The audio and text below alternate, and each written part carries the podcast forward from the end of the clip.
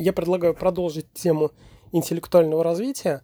В предыдущем подкасте я рассказывал истории жизни, как я читал сложных авторов Рубинштейна, основы общей психологии, как я поначалу его вообще не понимал, а через год читал его, ну не то чтобы прям легко и играючи, но в принципе читал, понимал, уважал и любил. И вы знаете, мне бы хотелось затронуть вот какую тему. У нас же постоянно говорят, да, что быть умным лучше, чем быть неумным, что образованный лучше, чем необразованный. Но это очень такая, знаете, лукавая тема.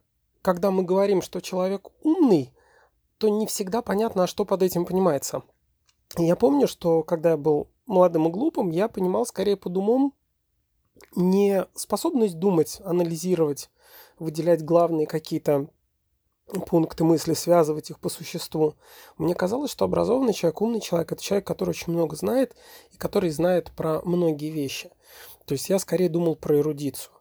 И вот теперь мне бы хотелось а, обосновать вот какую точку зрения и поговорить о том, что ум – это вовсе ни разу не равен осведомленности.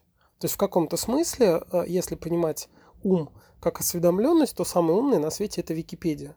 Ну, потому что там море фактов, да, или там Google какой-нибудь коллективный, он умный. Но мы, в общем-то, интуитивно понимаем, что это глупая фраза. Google не умный, он просто осведомленный. В нем содержится много информации, зачастую противоречивой, но если целой картины из нее не сложилась, то тогда это, по сути дела, бесполезный мусор. Потому что каждый человек в меру своего разумения, заходя в Google, может найти какую-нибудь глупость, которая ему нравится.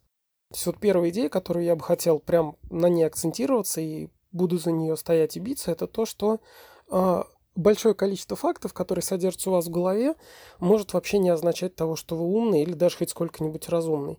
Ну, просто вы в курсе, вы просто информированы. Вторая мысль, которую мне хотелось тоже подчеркнуть и как бы вывести из предыдущего подкаста, это то, что, помните, я рассказывал, что я читал книжку, которая поначалу у меня в голове вообще не укладывалась. У меня ровно половина предложений были мне непонятны, они были сложные, тяжелые. И это э, то, что называется читательским дыханием. Оказывается, это очень четкий и э, объективный показатель вашей интеллектуальной способности понимать. Дело в том, что я уверен, что если там вы читаете какую-нибудь художественную прозу, какие-нибудь простые приключенческие романы, у, у вас все читается хорошо.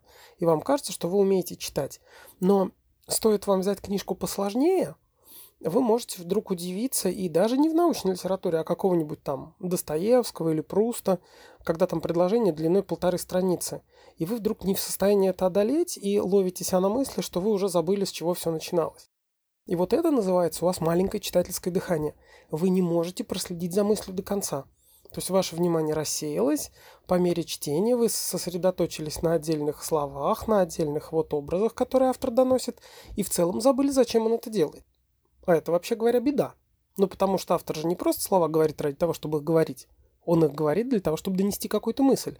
И поэтому при сложном чтении вы должны одновременно как-то слегка раздвоиться. Знаете, такой Змей Горыныч из двух голов. Одна из которых читает слова, а вторая, которая в целом следит за общим смыслом. И нужно обязательно, ну, вот как-то уметь не теряться. Потому что если вы слишком сконцентрируетесь на том, что он говорит вот здесь и сейчас, возможно, вы забудете и просто перестанете понимать, а зачем он это говорит. И вот эта вот э, способность, она тоже развивается. Я помню, что когда я только начинал читать Рубинштейна, я большую часть его текста просто не понимал. Вообще было непонятно. То есть, знаете, была такая постоянно проблема, что я снова забыл, о чем идет речь. И ты снова начинаешь читать это же предложение.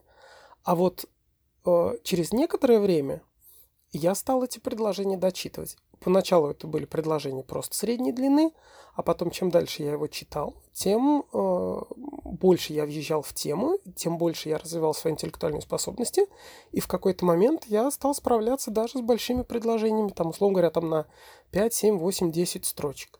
И это вот сугубо э, четкий внешний критерий, э, по которому вы можете оценить свои достижения. Раньше я понимал предложение в 3 строки максимум, теперь понимаю предложение в 8 строк. Мне кажется, эта идея очень хорошая, потому что она, ну и правда, позволяет очень четко э, отследить э, уровень подготовки у любого другого человека или у себя. Еще одну вещь, которую здесь же следует отметить, это то, что, ну вот, э, слушающий меня может сказать, ну зачем себя мучить этой дрянью? Ну, окей, ну вот научился ты читать Рубинштейна, и что? Чем тебе это помогло? И вы знаете, дело в том, что, как ни странно, Но умение читать одну сложную книгу, оно, в общем-то, автоматом переносится и на все остальные. Да, конечно, понятно, что если меня сунуть, например, читать какую-нибудь юридическую литературу, то есть на тему, в которой я вообще ничего не знаю, то я тоже буду спотыкаться, как бы теряться, и я снова буду читать плохо, если можно так сказать. Но вообще говоря, если вы хотя бы на каком-то одном материале, психологии или художественная литература, научились вот этого, да, отслеживать длинные тексты, если вы увеличили свое читательское дыхание, я не знаю, есть такой официальный термин или нет, но это по аналогии с э, значит, со всякими ловцами жемчуга, да? Типа люди, которые без всяческих еще аквалангов просто набирали в грудь воздуха и ныряли глубоко вниз, чтобы достать какие-то раковины жемчугом и, и выбраться живыми на поверхность. Но вот там, соответственно, очень важную роль играло то, как много человек может продержаться без воздуха. Вот здесь то же самое. Это аналог, э, так скажем, того, а как долго вы можете читать одно предложение, не теряя нити повествования. И вот эта штука, она вполне прокачивается, она вполне развивается. И это было для меня огромным, огромным, огромным таким, знаете, плюсом и приятной неожиданностью.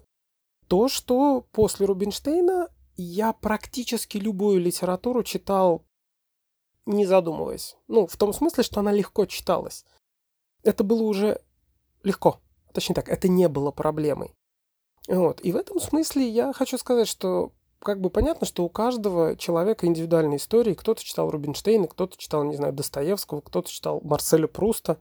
Но вот если у вас в жизни, если в вашей индивидуальной истории была какая-то огромная сложная книга, которую вы такие, сука, так нельзя.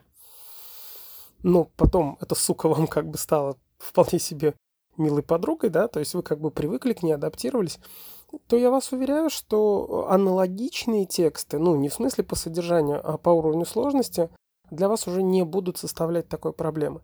Это вот и есть тот самый, э, так скажем, умственное развитие.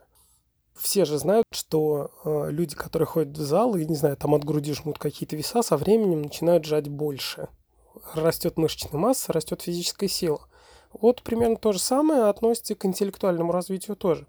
Вы в состоянии охватить более сложные мысли, вы в состоянии воспринимать эти мысли в более сложной форме. Да, я по-прежнему ну, не приветствую чрезмерно усложненные книги, и есть, э, я знаю много таких авторов, которые пишут зря сложно, которые, по-моему, занимаются тем, что э, самоудовлетворяют свое эго, когда пишут длинными сложными предложениями, как бы выстраивая между собой и читателями стену, мол, ха-ха, идиоты, не понимаете, да? Иногда бывают такие авторы, которые, как мне кажется, не стоят усилий. Вот. Но даже чтение таких товарищей, в принципе, а, прокачивает вашу способность к пониманию.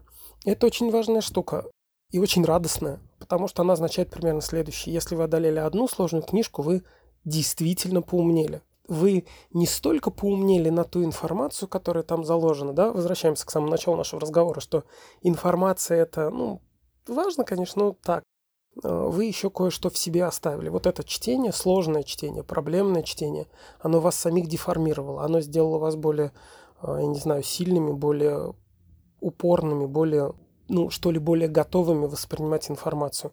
И вот если уж говорить о каких-то навыках, которые и правда могут соответствовать интеллектуальному развитию, то мне кажется, вот это один из них. То есть способность к чтению сложных, проблемных текстов которая может быть перенесена на все остальные сферы жизни. Поэтому я желаю вам сложного чтения. Поверьте, это изменит вас к лучшему. Спасибо.